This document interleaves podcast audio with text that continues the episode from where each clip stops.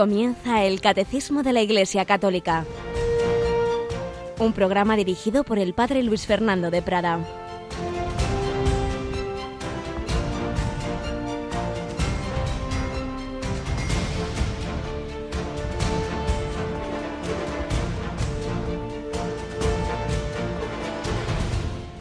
María dijo, Proclama mi alma la grandeza del Señor, se alegra mi espíritu en Dios mi Salvador. Alabado sean Jesús, María y José, muy buenos días en este jueves 22 de diciembre, tocando ya no el sorteo de Navidad, que es lo de menos, sino el gran sorteo nos ha tocado Dios, Emmanuel, Dios con nosotros, y por eso la Virgen María proclama la grandeza del Señor. ¡Qué maravilla! Es un texto que, como bien sabéis, todos los días por la tarde la Iglesia reza en víspera desde hace siglos y siglos y siglos, pidiendo ese espíritu, ese corazón de María para alabar al Señor. Y siempre es bueno pues ver la riqueza de la palabra de Dios que nunca se agota. Muchas veces os he citado esta traducción que dicen los expertos que es de lo mejor que tenemos en castellano del Nuevo Testamento que hizo el jesuita Padre Manuel Iglesias González del que hemos aprendido todos muchísimo. Ayer fallecía con 88 años, os he pedido oración por él y por tantos discípulos suyos entre los que me cuento humildemente a nivel personal. Y si uno va pues al comentario, a las notas, que es una auténtica exégesis, él hizo tres veces la traducción del Nuevo Testamento, la última es ya, digamos, la, su última obra en, en la BAC, pues ahí nos pone lo siguiente cómo el Magnífica descubre autobiográficamente el alma de María, en forma de himno lleno de expresiones del Antiguo Testamento que resultan nuevas en labios de María. Esto tiene fondo, porque siempre hay quien dice, bueno, bueno, bueno, bueno, esto lo escribió San Lucas juntando eh, cosas del Antiguo Testamento. Claro, o sea, que lo que el Espíritu Santo inspiró al Antiguo Testamento no pudo inspirarle a María. Eh, una cosa es que hay una coherencia en la revelación, otra cosa es que siempre hay que pensar que, no es el personaje que dice en los evangelios, sino que lo ha hecho el, escritor. ¿Por qué? Bueno, pues aunque evidentemente hay expresiones de, esa, no faltaría más, en la tradición del Antiguo Testamento, decía el Padre Iglesia, resultan nuevas en labios de María. Y señalaba dos temas mayores en este Magnificat. Lo que valen ante Dios sus pobres, pobres, los anahuín no son simplemente los pobres materiales, sino los que no se apoyan en sí mismos, sino en Dios.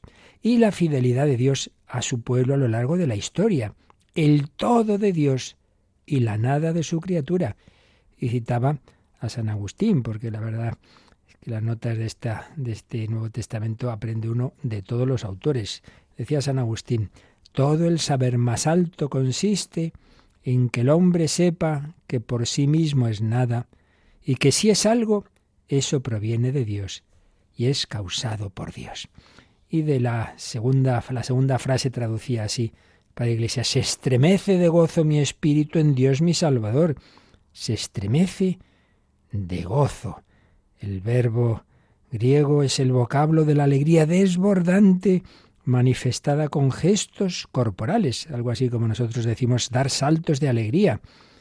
En el Nuevo Testamento su sujeto es María y en otros pasajes es Jesús, a impulsos del Espíritu Santo o el cristiano. Bueno, ¿cuál es la enseñanza para nosotros? Que nuestra alegría no está en que me salgan bien las cosas, en que tenga buena salud, en que esto y lo otro, está en que Dios es nuestro Salvador, en que Dios es nuestro compañero de camino en todas las circunstancias, también por supuesto en la pobreza, en el sufrimiento y en la muerte, que no estamos solos, que la vida tiene sentido. Proclama mi alma la grandeza del Señor, no la mía, yo soy un pobrecillo, se alegra, se regocija, da saltos de alegría mi espíritu y mi cuerpo en Dios mi Salvador. Por eso Juan Bautista se pone a bailar en el seno de Isabel y María proclama esa grandeza del Señor. Pues también nosotros lo experimentamos constantemente en Radio María, cuánta gente humilde, buena, pobre, enferma, alegre por porque el Señor está con ellos y por la ayuda que les da Radio María trayéndole, pues eso, la presencia del Señor. Y todo ello lo estamos teniendo muy presente en este Adviento y que va a concluir este próximo sábado eh, por la mañana, última misa de Adviento, que nosotros tenemos con ella una intención muy especial. Nos acompaña Marta Troyano. Buenos días, Marta. Muy buenos días, Padre, y a todos nuestros oyentes. Bueno, cuenta, cuenta, ¿qué tendremos el, el sábado 24 por la mañanita? Bueno, pues el sábado 24 eh, es Nochebuena por la noche, pero por la mañana, pues como cada 24, o vamos... Por la mañana es mañana, no Por es la noche, mañana es. no es Nochebuena, claro, entonces eh, vamos a ofrecer, vamos a, a- a ofrecerles la Santa Misa desde aquí, nuestra capilla de nuestros estudios, por todos los bienhechores de Radio María. Como cada 24 de mes, pues este mes, además, que es Nochebuena luego. O sea que este mes de una, de una manera especial por todos los que estáis participando en esta campaña, que ya lo estamos diciendo, la primera fase y la más importante es la que termina ese sábado y con esa intención especial de que sea suficiente esta primera parte de, nuestra colecta extraordinaria para asegurar la compra de una frecuencia ni más ni menos que en la ciudad de La Pilarica, en Zaragoza. Seguro que sí, seguro que sí. Hay que apretar estos tres últimos días, 22, 23, 24. Luego descansamos y entraremos en una segunda fase para seguir extendiéndonos por otros lugares, pero ahora vamos a, sobre todo ya sabéis el mensaje. Lo de menos es la cantidad, cada uno lo que pueda. Lo principal es que nadie mire a otro lado, que nadie diga, ay, esto, esto, que lo hagan otros. Hombre, no. Entre todos. Y ayer, bueno, todos los días tenemos mensajes muy impactantes. A mí, desde luego, me dejó impresionadísimo el de esa persona que decía, me quedan en la cuenta 3,55 euros. 3,55 euros y ahí los envío. Y a continuación otro mensaje de alguien que decía, pues yo pongo 100, 103,55 eh, lo que yo puedo poner más, pero me alienta el ejemplo que acabo de escuchar. Pues así, día a día, golpe a golpe, granito a granito, eh, eurito a eurito, eh, también nosotros con María glorificamos a Dios por tanta gente buena. Bueno, pues por la mañana ofrecemos la misa por tantos bienhechores y por la tarde, ahí entonces ya sí, ya la tarde ya empieza la noche buena y entonces, aunque ya un poquito temprano, los papas últimamente pues la misa de gallo no la celebran de noche porque no están las saludes para ello, pero, pero bueno, es la misma misa y a qué hora la celebran desde San Pedro y la retransmitimos. Pues eh, la misa empezará a las siete y media de la tarde. Eh, conectaremos un pelín antes para estar ya con el corazón bien preparado para esta, para esta misa, para, para acoger al Señor que viene. Así que a las siete y media les invitamos a que se conecten con nosotros, que nos vamos a ir hasta el Vaticano con el Papa Francisco. Poquito pronto, siete y media de la tarde en la península, seis y media en Canarias, esa misa desde San Pedro del Vaticano. Pues vamos a aprovechar bien estos días, lo poquito que nos queda del Adviento, pero tan importante, y vivirlo pues en cualquier circunstancia que, que estemos con alegría, con María, como María. Proclama mi alma la grandeza del Señor, se alegra, se regocija, salta de gozo mi espíritu en Dios mi Salvador.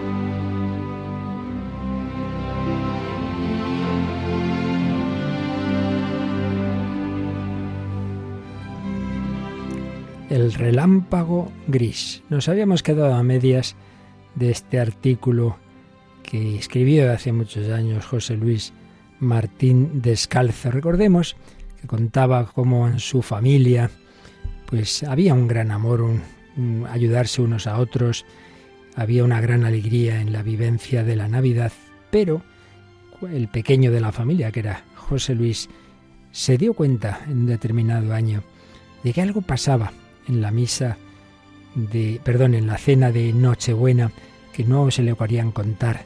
Algo pasaba. En medio de la alegría había comenzado a sospechar algo. ¿Qué era? Pues retomo la lectura del artículo. Durante la cena de 1948 pude hacer dos descubrimientos. Que aquellos nervios y risas excesivas, porque decía que notaba que en la cena había un momento la gente, sus hermanos se ponían nerviosos, empezaban como a reírse como demasiado, que aquellos nervios y risas excesivas ocultaban una angustia subterránea. Y lo que me pareció más grave, que las miradas en el corto espacio de esa ráfaga angustiosa se dirigían a mi madre. ¿Era entonces a ella a quien querían todos proteger de algo? ¿A ella, fuente de nuestra alegría, protegerla de qué? En las vísperas de la Navidad de 1949 asedié tanto a mis hermanos con mis preguntas que al fin acabaron revelándome la naturaleza del misterio y su clave más honda. Y más tarde pude comprobarlo yo mismo durante la cena de Nochebuena. Si estás atento esta noche, me explicó una de mis hermanas, notarás que hay un momento en el que por los ojos de mamá cruza como un relámpago de tristeza, como un relámpago de tristeza. ¿Un relámpago? Sí, un relámpago gris. Dura solo unas décimas de segundo, pero durante ellas es como si mamá fuera expulsada del paraíso de la Navidad. Luego, pasado ese relámpago, regresa. Regresa a la alegría, sí, y a la vida.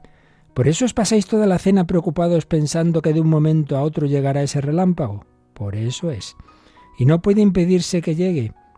Lo intentamos, contamos chistes, nos reímos más que nunca, pero el relámpago siempre viene y nos gana. ¿Tan invencible es? Sí, porque viene de la única región en la que los hombres no podemos ayudarnos unos a otros. ¿Qué región es esa? La de la muerte. ¿La muerte? Sí. Tú no llegaste a conocer a la abuelita Evarista, la madre de mamá. Por eso no sabes que se murió justamente el día de Nochebuena durante la cena. Pero eso ocurrió hace ya muchísimos años. ¿Qué bobadas dices?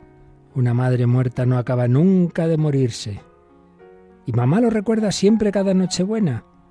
Sin fallo, es solo un momento, nosotros lo sabemos.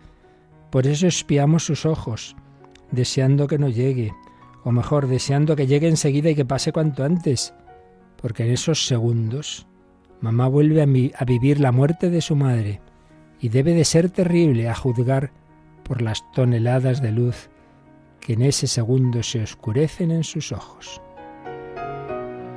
El cura puritano que yo iba a ser salió desde dentro de mí con un planteamiento locamente teológico. ¿No le basta saber que Cristo ha nacido? Mi hermana me miró llena de piedad el nacimiento de Cristo. Nos salva a los hombres de la muerte, ilumina la vida, salva, pero no impide la muerte. ¿El sentimiento es entonces más fuerte que la fe? Insistí yo, asquerosamente terco. Nuestra fe no es de ángeles, dijo mi hermana. Y tras un silencio añadió, esta noche Cristo lloró de frío. El saber que venía a redimir al mundo no puso calefacción en el portal.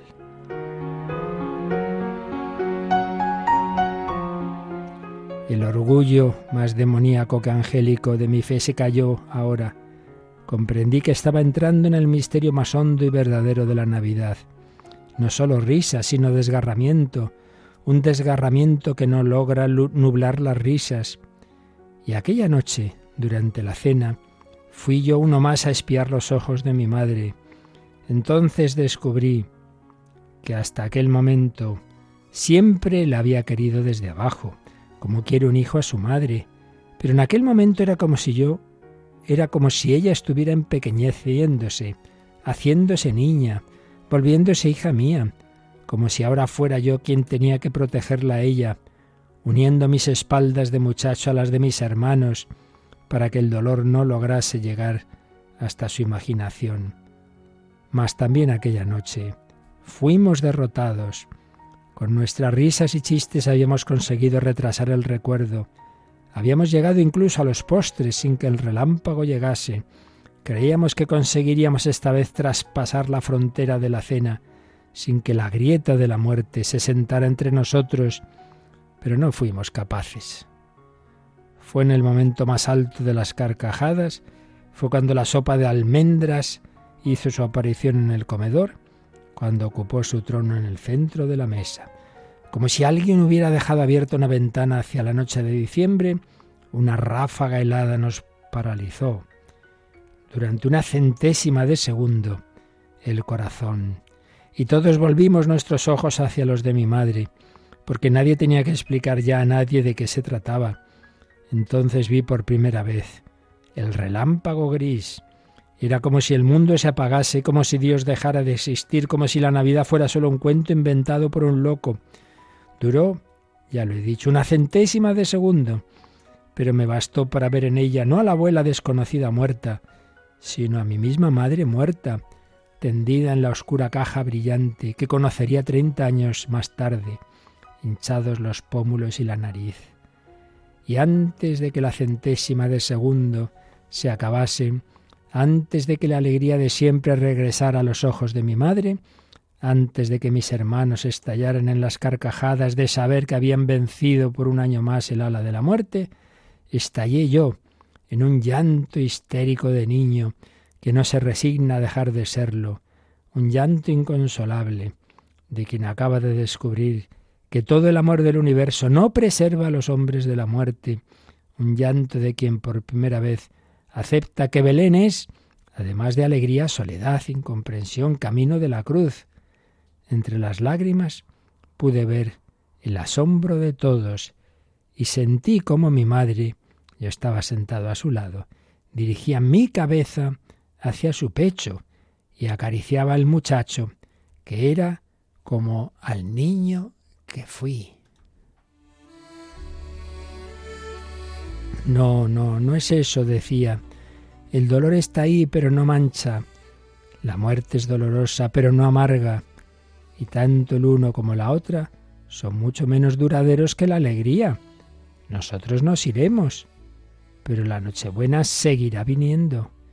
Y no hay ausencia capaz de enturbiar esa venida. Un día entenderás esto, hijo, fue la preciosa lección que le dio su madre. Han pasado, escribía José Luis Martín Descalzo, han pasado 30 años y me pregunto si hago bien contando estas cosas. Si llegan a leerlas mis sobrinos sabrán por qué mis hermanos y yo hemos heredado ese relámpago gris y por qué cruza por nuestros ojos cada vez que la sopa de almendras entra triunfante en nuestro comedor tras la cena de Nochebuena. Si llegan a leerlas me gustaría que descubrieran también que el relámpago dura una centésima de segundo y que no es capaz de nublar nuestra alegría.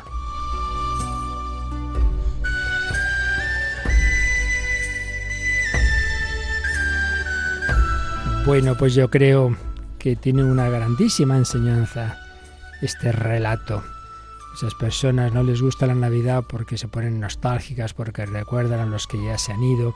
Y es verdad que sería falsa una alegría hueca de la Navidad, como si no hubiera dolor, como si por ser Navidad no pasara nada. No es verdad. también conozco personas que se han matado en un accidente en la misma Nochebuena y sí, es durísimo. Pero precisamente nuestra fe no dice que no haya dolor. En efecto, Jesús nació en el frío y dice San Ignacio, empezó una carrera de, de, amor, de entrega en el sacrificio, en el sufrimiento. Sí, sí, pero lo que sí dice es que habiendo todo eso, toda esa limitación, todo ese dolor y toda esa muerte que el hombre ha metido en el mundo por el pecado, siendo eso verdad, mucho más verdad es que estando en Manuel, Dios con nosotros, compartiendo nuestra vida, venciendo la muerte con la resurrección, mucho más verdad es que los motivos de alegría y de esperanza son mucho mayores que los del dolor y la tristeza. Y por eso, con realismo, sin una ingenuidad de pensar que no existe el dolor y la muerte en Navidad, con realismo pero con esperanza, podemos y debemos vivir la alegría honda, profunda de la Navidad, que va más allá de esas circunstancias, de esos recuerdos. Para ello hay que pedir al Señor que aumente nuestra fe que creamos de verdad que ese Emmanuel que está con nosotros es el Salvador. Sí, pues es el Salvador porque nos tiene que salvar del pecado y de sus consecuencias. Están vencidos pecado y la muerte, pero hace falta que nos unamos al que nos salva de ellos, por su gracia. Y por eso la mejor y principal manera de vivir la Navidad es unirnos a Cristo, especialmente con los sacramentos, con la oración, con su palabra.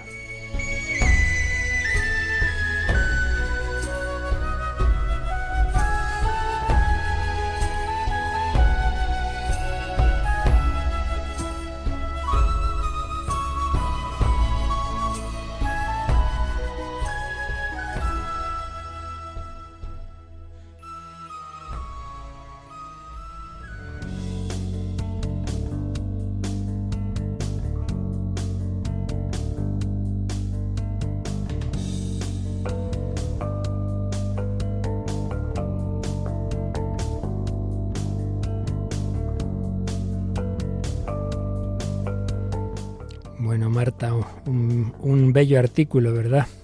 La verdad que me ha emocionado. Ya, ya te veía. sí, muy bonito. La verdad me ha, me ha, hecho reflexionar mucho. Muy bien, pues eso, de eso se trata. Y precisamente tenemos el fundamento de la alegría en el Emmanuel y justamente la principal forma de presencia, de cercanía de Dios con nosotros, de Jesucristo, es el sacramento del que empezábamos a hablar en el día anterior. La Eucaristía, el sacramento de la Eucaristía, el rey de los sacramentos, como veremos enseguida, si no hoy, el próximo día. El otro día hacíamos una introducción general y exponíamos cuáles son los siete apartados en los que el catecismo va a tratar de este sacramento, pero antes de los siete apartados hay dos números, así como un poquito de introducción, que son los que vamos a ver hoy. Y el primero de ellos nos recuerda algo que ya hemos dicho varias veces cuando hablamos del bautismo y de la confirmación, pero ahora, pues más aplicado a la Eucaristía, leemos este 1322. La Sagrada Eucaristía culmina la iniciación cristiana. Los que han sido elevados a la dignidad del sacerdocio real por el bautismo y configurados más profundamente con Cristo por la confirmación, participan por medio de la Eucaristía con toda la comunidad en el sacrificio mismo del Señor. Bueno, pues así, en una sola frase, o en dos frases larga, la segunda larga, pues el catecismo ha recordado cosas que ya estuvimos viendo en efecto al hablar del bautismo y la confirmación. Primera frase, la Sagrada Eucaristía culmina la iniciación cristiana. ¿Por qué la culmina? Porque son tres los sacramentos de iniciación. Primero es el bautismo, el segundo la confirmación y el tercero, y por tanto el definitivo de iniciación es la Eucaristía.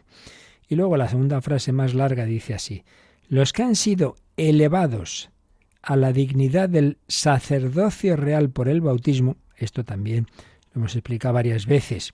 Por el bautismo recibimos la primera unión con Cristo, Cristo que es sacerdote, profeta y rey. Sacerdote porque como hombre Él es el sumo pontífice que dirige el culto de la humanidad al Padre Celestial. Como hombre, como Hijo de Dios eterno, hecho hombre, nos enseña a decir Padre nuestro, a alabar al Padre, a adorarle, a pedirle. Nuestra oración tiene sentido en tanto en cuanto entra en la de Cristo. Somos hijos en el Hijo y es movida por el Espíritu Santo. Entonces, Cristo sacerdote, nos unimos a Él en ese sacerdocio común de los fieles, distinto al sacerdocio ministerial, que tenemos los presbíteros, sino que es el sacerdocio de todo cristiano, tanto en cuanto todo cristiano está llamado a orar, a ofrecer. El sacerdote ofrece sacrificios, pues ofrecer el sacrificio de tu vida, de tu, de tu día a día, de tus de alegrías y sufrimientos, etcétera. Sacerdotes, sacerdote. Pero Cristo es sacerdote, profeta y rey. Profeta, es decir, el que habla palabras de Dios, más bien el que es la palabra de Dios. Bueno, pues el cristiano también unido a Cristo, está llamado a dar testimonio, a encarnar en sí mismo la palabra de Dios y a decir palabras verdaderas, palabras de Dios, es decir, a hablar de Cristo, a evangelizar, a dar testimonio, a hablar de Dios en nombre de Dios, con la vida y con las palabras mismas. Sacerdote, profeta y rey. Cristo rey, rey de cielos y tierra, por, por ser Dios, por herencia, por ser hijo y por conquista, de habernos redimido, habernos conquistado. Pues bien, el cristiano está llamado a ser rey primero de sí mismo, porque por la gracia de Dios está llamado a ir integrando todas esas dimensiones de nuestra personalidad que tantas veces están descuajeringadas, dispersas. Pienso una cosa, siento otra, hago otra. Sí, porque el pecado original nos ha dejado muy tocados, muy tocados, y las malas costumbres y, los ambientes tan, tan negativos tantas veces, todo eso nos desordena, y sobre todo si uno ha tenido pues unas dificultades especiales en su familia, etcétera, todo eso pues cuesta. Bueno, pues la gracia de Dios es capaz de irnos serenando, de irnos armonizando, reyes de nosotros mismos y colaborar a extender el reino de Cristo a nuestro alrededor. El bautismo provoca esa primera unión con Cristo, sacerdote, profeta y rey, que se simboliza especialmente en un rito del bautismo, que es la unción con el santo crisma en la coronilla del niño o del adulto que se bautiza. Bien, esa es la primera incorporación al sacerdocio de Cristo. Pero luego dice, eh, los que han sido elevados a la dignidad del sacerdocio real por el bautismo y configurados más profundamente con Cristo por la confirmación, la confirmación, ese crisma que ya habíamos recibido la coronilla, es el que usa el obispo o su delegado para eh, signarnos en la frente, hacer la señal de la cruz en la frente y decir recibe por esta señal el don del Espíritu Santo, pues todavía el vínculo se hace más profundo con Cristo y con la Iglesia puesto que Cristo es cabeza del cuerpo místico que es la Iglesia. Entonces, los que ya habíamos sido elevados a esa dignidad y configurados más profundamente con Cristo, ahora, ahora, al hacer esa primera comunión, al participar por primera vez en la Eucaristía, dice, participan con toda la comunidad cristiana en el sacrificio mismo del Señor. Hasta ese momento no podían participar plenamente del mayor de, lo, más grande que tenemos en la iglesia, que es la Santa Misa. No podían, no podían comulgar, pero una vez que ya reciben por primera vez este sacramento, pues ya culmina esa iniciación. Ya sí, ya sí puedes. En definitiva, se nos ha recordado otra vez, que lo hicimos varias veces, pues eso, lo que son los sacramentos de la iniciación, cosa que veíamos precisamente al comenzar la segunda sección de la segunda parte del catecismo en un número que hemos leído varias veces, pero que aquí el catecismo nos sugiere que otra vez, que nunca viene mal, lo releamos, que es un número muy capicúa, por cierto, importante en la historia de España, el de las el de la batalla de las Navas de Tolosa, 1212, 12, 12. Pues vamos a leer este número, Marta. Mediante los sacramentos de la iniciación cristiana, el bautismo, la confirmación y la Eucaristía, se ponen los fundamentos de toda vida cristiana. La participación en la naturaleza divina, que los hombres reciben como don mediante la gracia de Cristo, tiene cierta analogía con el origen, el crecimiento y el sustento de la vida natural. En efecto, los fieles renacidos en el bautismo se fortalecen con el sacramento de la confirmación y finalmente son alimentados en la Eucaristía con el manjar de la vida eterna, y así, por medio de estos sacramentos de la iniciación cristiana, reciben cada vez con más abundancia los tesoros de la vida divina y avanzan hacia la perfección de la caridad. Este texto, que nos traía el número 1212 del Catecismo, está tomado de la Constitución Apostólica Divine Consortium Nature, que escribió el Papa Pablo VI, precisamente a propósito de estos sacramentos de, de iniciación. Entonces, la verdad es que es una maravilla lo que se nos dice. Bueno, en primer lugar hay una primera frase antes de, la cita de Pablo VI que nos dice que estos sacramentos de iniciación, bautismo, confirmación y Eucaristía, ponen los fundamentos de toda vida cristiana. Ese edificio de la vida cristiana tiene unos cimientos y unos fundamentos que son estos tres sacramentos. Y luego viene esta cita tan, tan bella, que está inspirada en definitiva, como tantas cosas en la teología católica, en Santo Tomás de Aquino, en la que se nos dice, bueno, por un lado, claro, que el cristianismo no simplemente es un humanismo, sino que nos eleva a la vida divina, que a través de los sacramentos recibimos la participación en la naturaleza divina.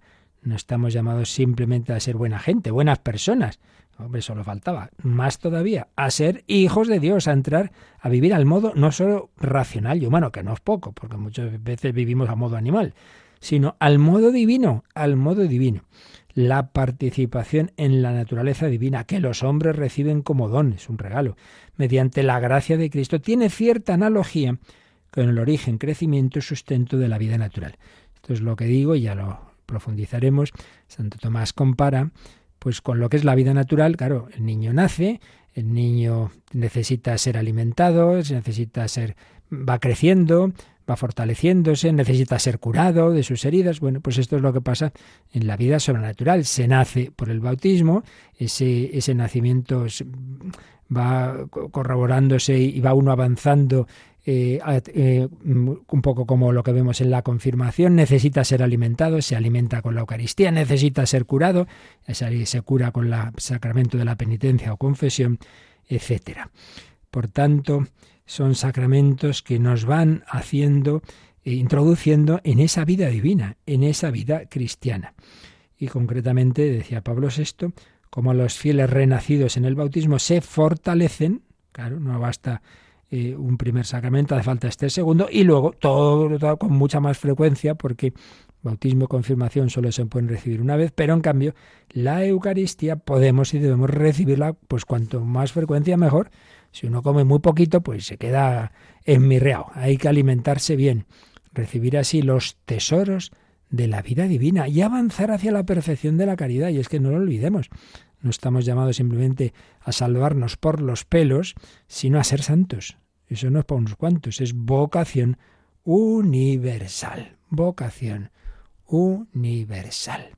Bueno, un auténtico regalo de sacramento. Vamos una vez más a agradecer este sacramento, este regalo que Dios nos ha hecho, mm, invitándonos a participar en este banquete de la Eucaristía.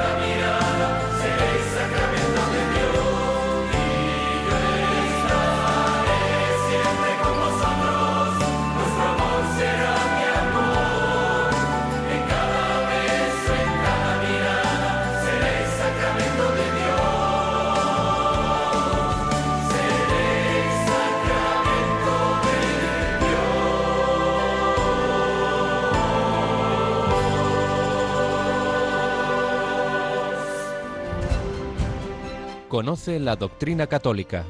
Escucha el catecismo de 8 a 9 de la mañana, de 7 a 8 en Canarias. Y los sábados a la misma hora profundizamos en los temas tratados en el programa En torno al catecismo. Seréis sacramento de Dios, signo sensible que a los hombres les llevará hacia Dios, pero para eso hay que alimentarse de los sacramentos y sobre todo de este sacramento en el que Jesús de una manera muy especial cumple esa promesa, yo estaré con vosotros todos los días hasta el fin del mundo, no os dejo solos. Vamos a ver cómo ampliamos esto que se nos ha dicho de que este es un sacramento de iniciación, como lo explica Monseñor Rico Pavés en su tratado sobre los sacramentos de la iniciación cristiana. Señala que el decir que la Eucaristía es sacramento de iniciación, que es una afirmación presente en toda la tradición de la Iglesia, fundamentalmente viene a decirnos dos cosas. En primer lugar, que no se es plenamente cristiano hasta que no se participa en la Eucaristía. Te falta algo muy importante. Si no has participado, si no participas en la Eucaristía. La personalidad del cristiano no es adulta hasta que no se recibe este sacramento. Recordemos que el Vaticano II, en el decreto para los sacerdotes, Presbyteros Ordinis, dice La Eucaristía aparece como fuente y cima de toda evangelización al introducirse poco a poco los catecúmenos en la participación de la Eucaristía y los fieles, marcados ya por el sagrado bautismo y la confirmación, se injertan cumplidamente en el cuerpo de Cristo por la recepción de la Eucaristía. Claro, aquí podríamos hacer una aplicación. Aunque uno la hubiera recibido en su día de pequeño, si luego no participa la Eucaristía, pues chico, estás más que verde. Estás ahí en, eh, pues eso, muy, muy, muy, muy, como un, niño quedado en la primaria. Segunda afirmación, que implica esto de decir que la Eucaristía es sacramento de iniciación. Segunda idea, pues significa que los otros dos sacramentos de iniciación, bautismo y confirmación, y en realidad, en general, todos los sacramentos, como explica Santo Tomás de Aquino, recogiendo toda la tradición de la Iglesia, todos los sacramentos se ordenan a este, al sacramento de la Eucaristía.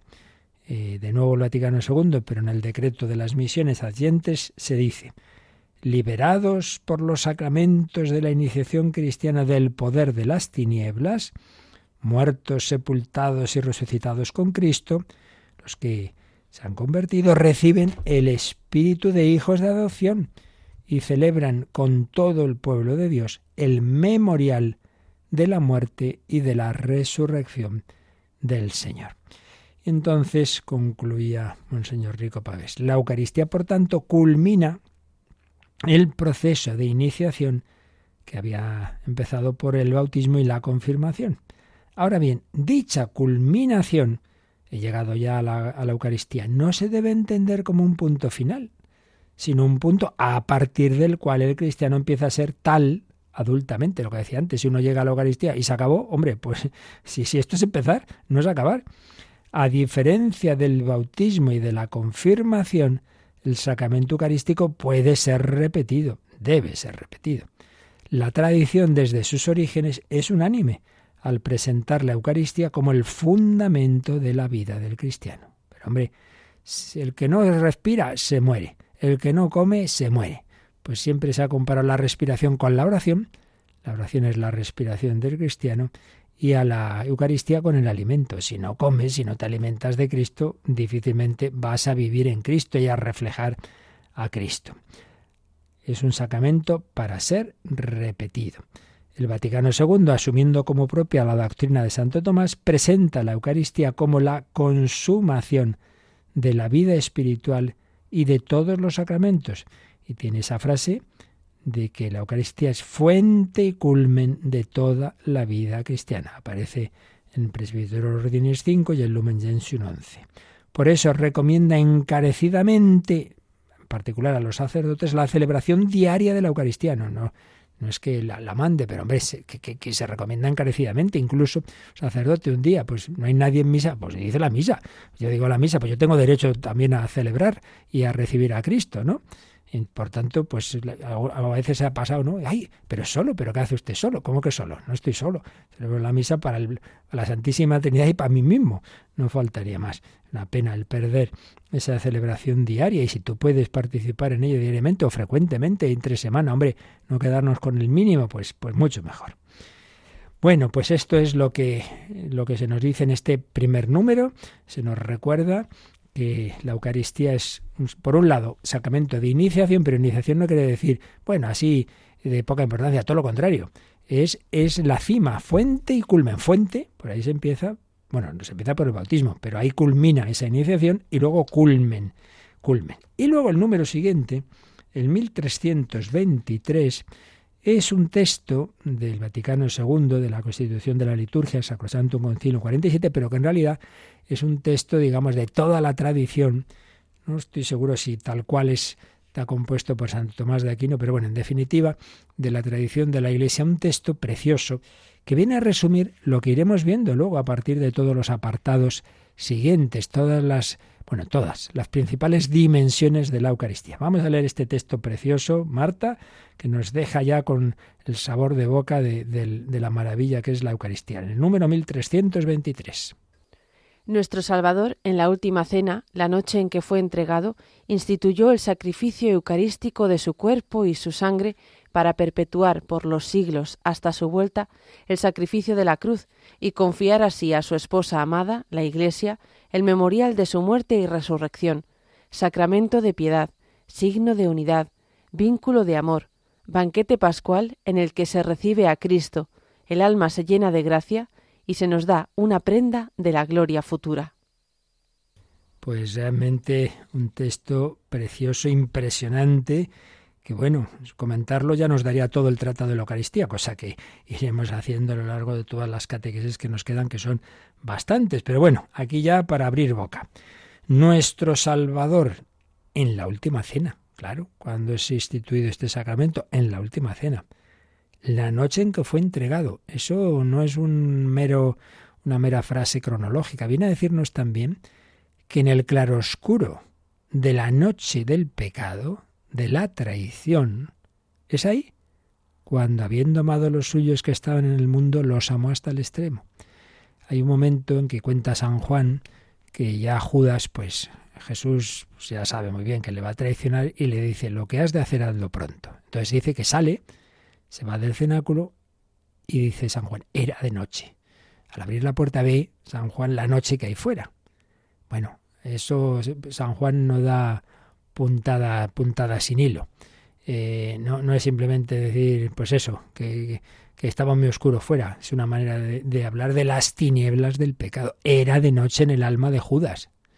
Pues bien, en esa noche del pecado, de la traición, justamente ahí es cuando el Señor instituye el sacramento del amor por excelencia. Qué bonito.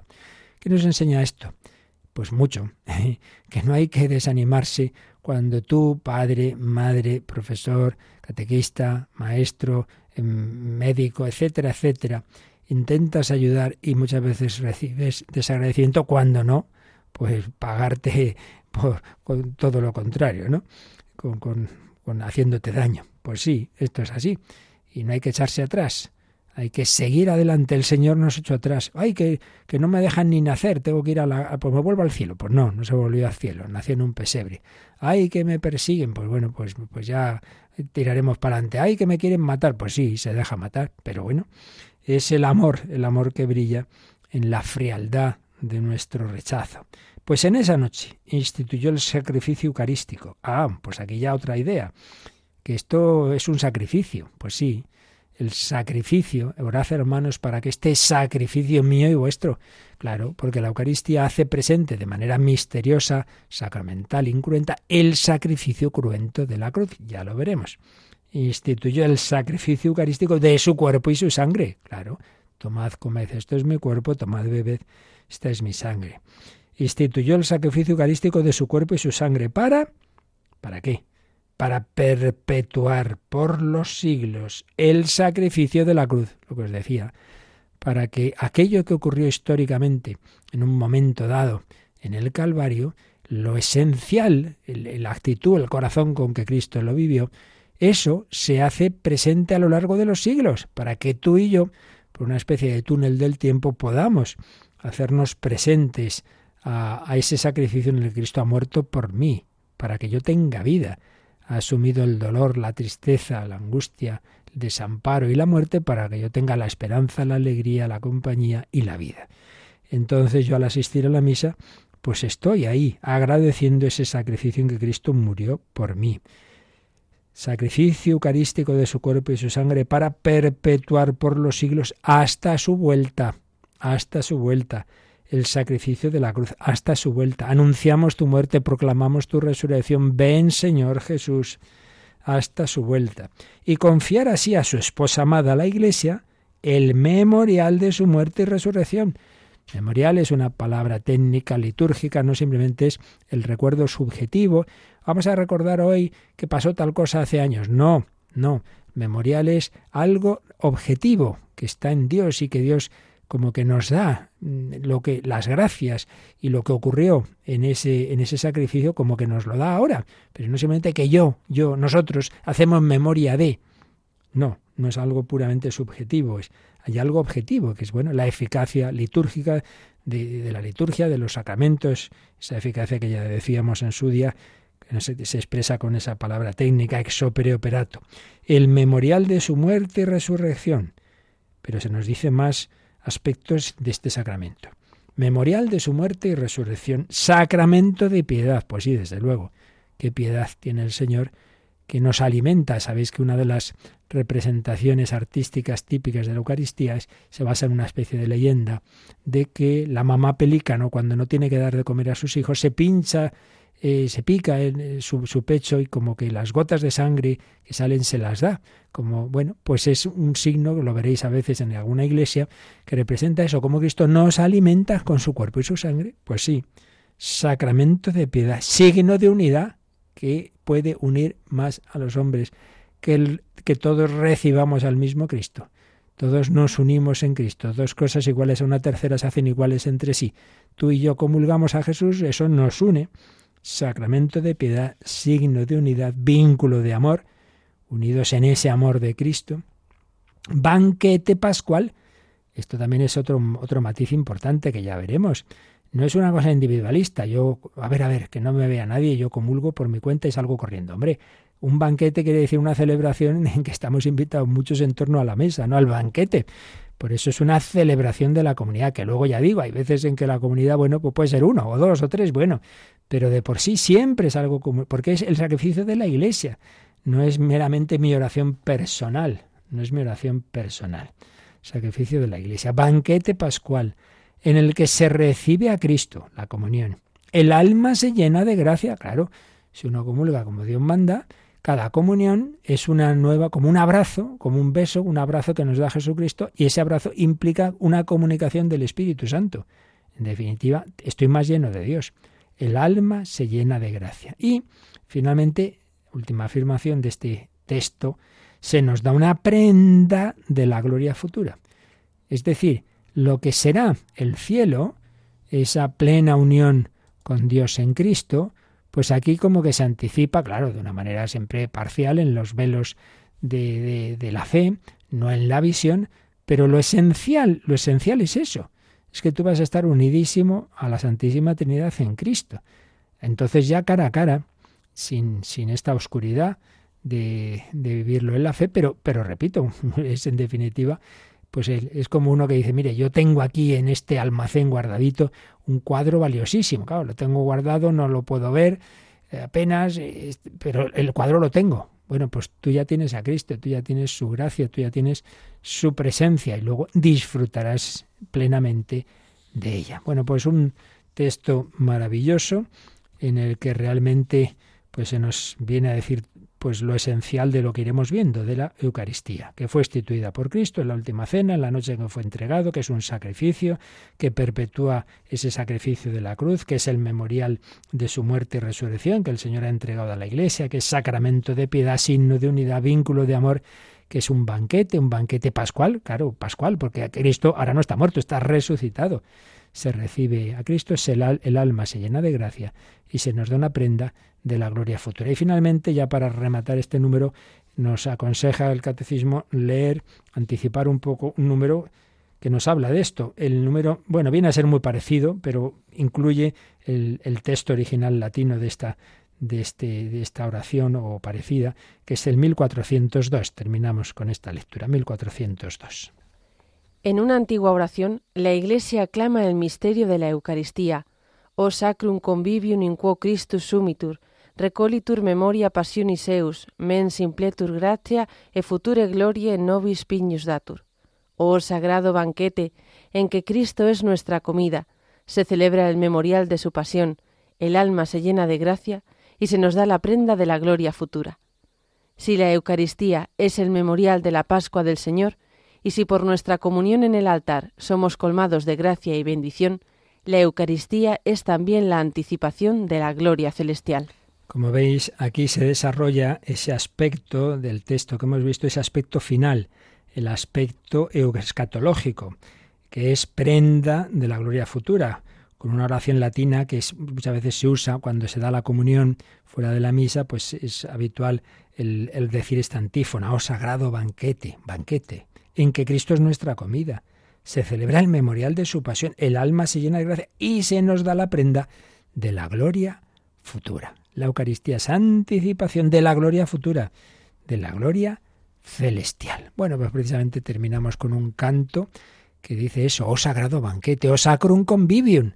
Vamos a agradecer, a disfrutar y por favor a aprovechar, a aprovechar este sacramento maravilloso. La Eucaristía prolonga la vida de Cristo, su nacimiento, Eucaristía y Navidad. Belén significa casa del pan, prolonga esa Navidad, prolonga la acción de Cristo en toda su vida, prolonga, por supuesto, hace presente, mejor dicho, su pasión, muerte y resurrección, y nos da al Cristo que está ahora resucitado y vivo en el cielo como anticipo de la gloria futura. Oímos este cántico y si tenéis alguna cuestión, pues ahora nos recuerdan cómo podéis enviárnosla.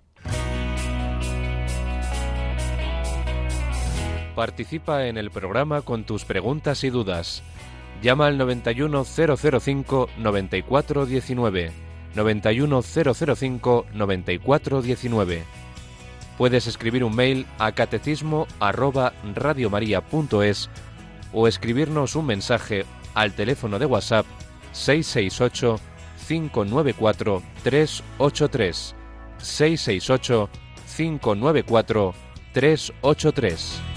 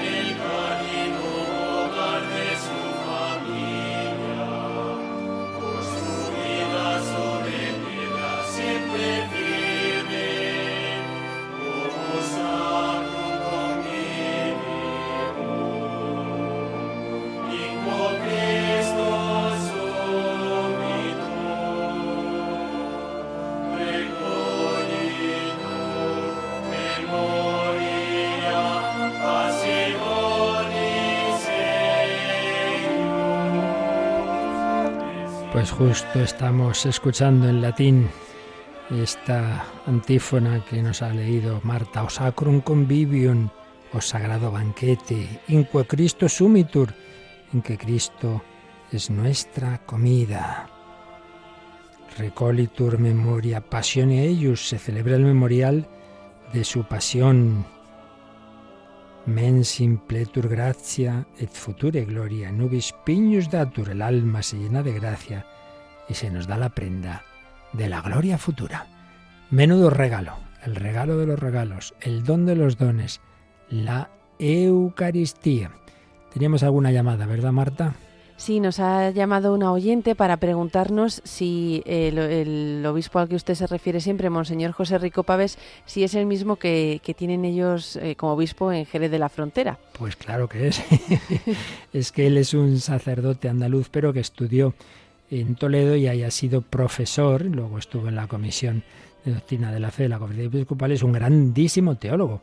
Estudió en Roma, hizo ahí el doctorado, entonces tiene varias obras y una de ellas es sobre los sacramentos de la iniciación cristiana y por eso, en efecto, en la exposición de bautismo, confirmación y ahora Eucaristía uso textos suyos buenísimos y claro, lo que pasa es que siendo teólogo, pero hace años le hicieron obispo en primer lugar auxiliar de Getafe y ahora de Jerez. Así que sí, tiene un obispo teólogo que sabe mucho, pero además de saber mucho es muy bueno.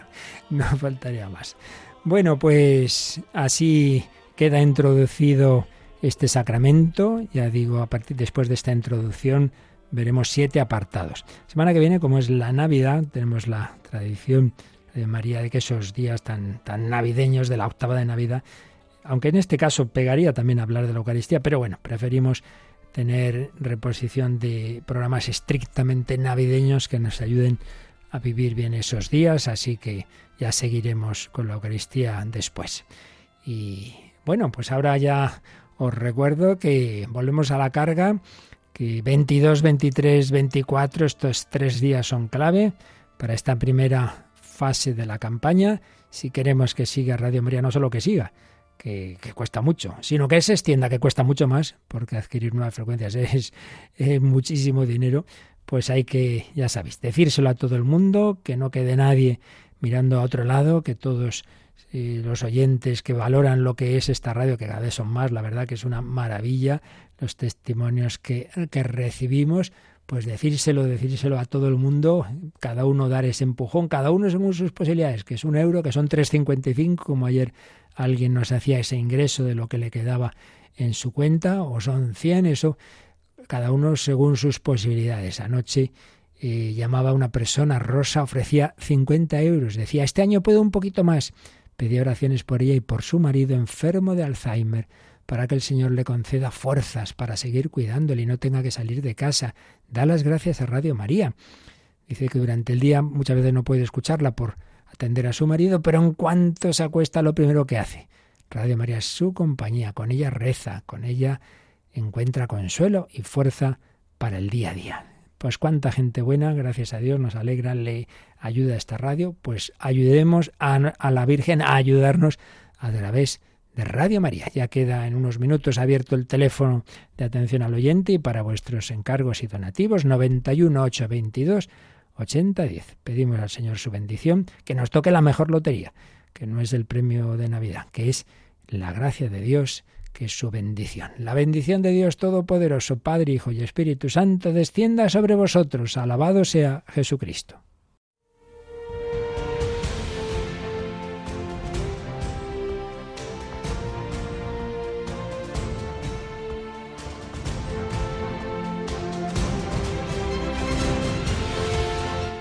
Han escuchado en Radio María el Catecismo de la Iglesia Católica, un programa dirigido por el Padre Luis Fernando de Prada.